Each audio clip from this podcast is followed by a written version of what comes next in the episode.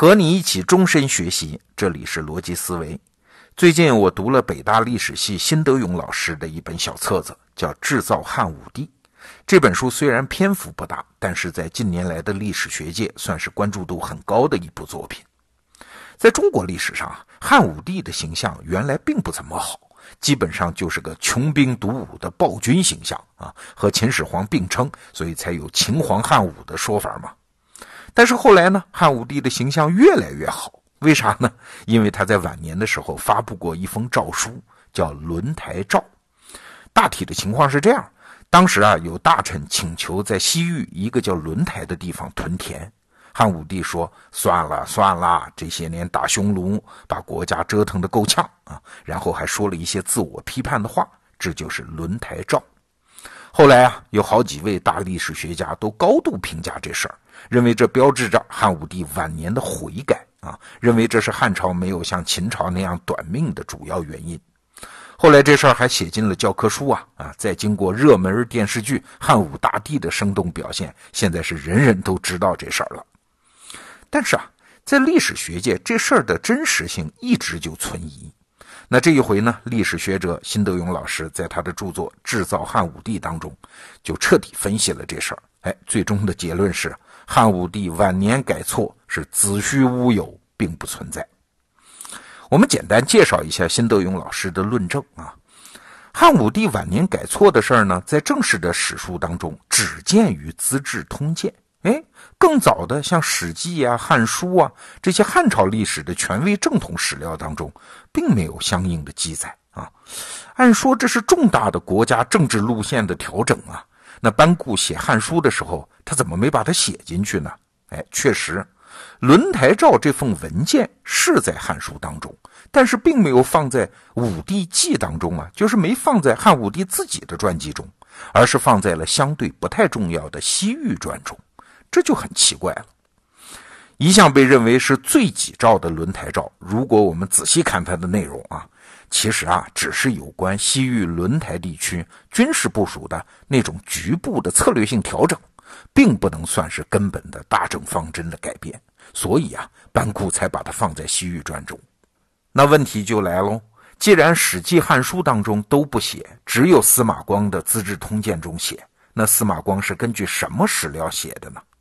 原来啊，司马光所据的史料是两本野史和小说啊，分别是《汉武故事》。和赵飞燕外传，《汉武故事》这本书已经失传了。那其他书转载了一些片段啊，我们当中可以看得出来，都是神神怪怪的，完全不靠谱。其中居然有汉武帝和王母娘娘会面的场景，那你说能信吗？那至于《赵飞燕外传》呢，那就更别提了，这压根儿就是一部色情小说啊！看来还是色情小说留下来的可能性比较高啊。其中的那些色情文字呢，我们在这儿就不说了。你要是自己想看，在网上随时可以找得到。哎，奇怪，司马光也是一代大儒、历史学家呀，他在编那么重要的《资治通鉴》的时候，居然用这种史料，那是不是工作失误呢？哎，不是。实际上，司马光本人就说过，《汉武故事》这本书语多淡忘，就是不靠谱嘛。可见他心知肚明。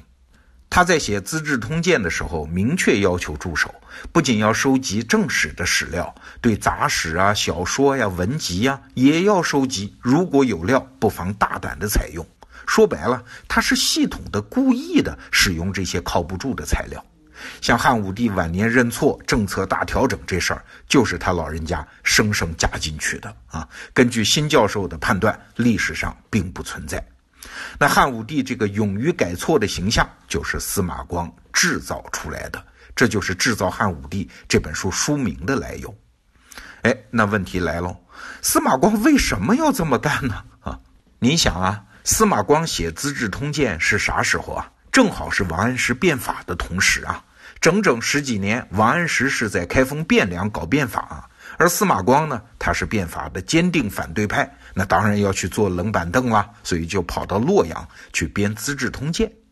你可想而知啊，司马光在写书的时候，难免要把自己对于当时政局的看法隐晦的体现在书里面。那怎么体现呢？哎，王安石鼓励神宗皇帝搞变法，目的是为了富国强兵，但实际上呢，也对民间造成了很大程度的骚扰啊。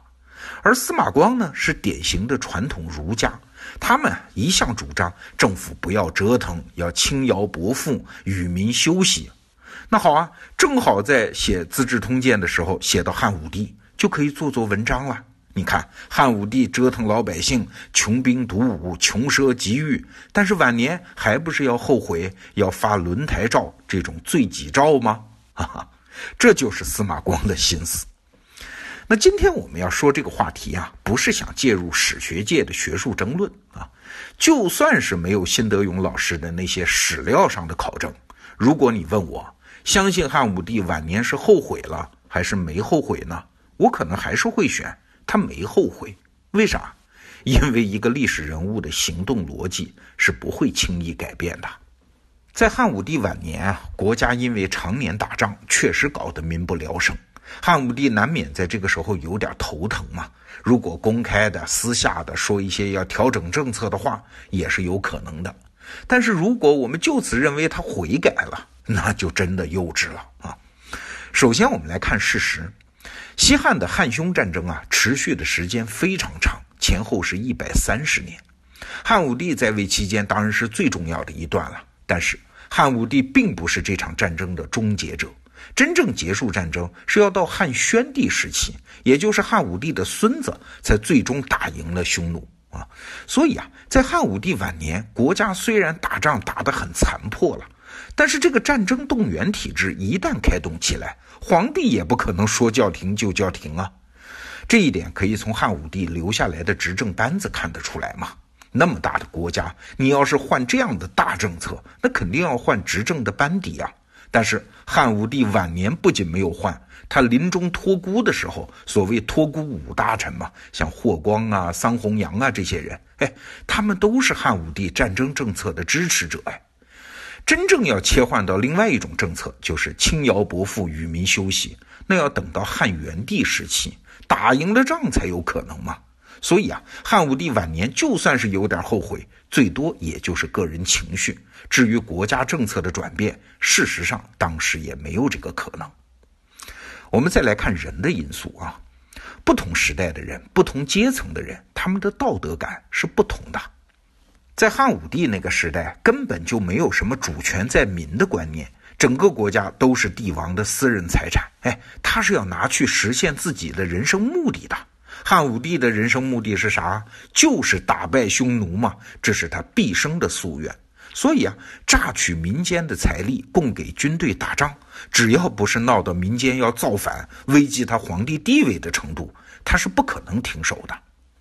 那为了参照啊，最近我还读到拿破仑年轻时候的一段话。话说有一次啊，拿破仑去参加一个宴会，席间呢就有人谈到法国历史上的名将蒂雷纳元帅。有一位女士就说了：“蒂雷纳元帅当然是伟人，但是如果他不火烧普法尔茨的话，我会更喜欢他一点。”这是咋回事呢？这是三十年战争时期的一件事儿。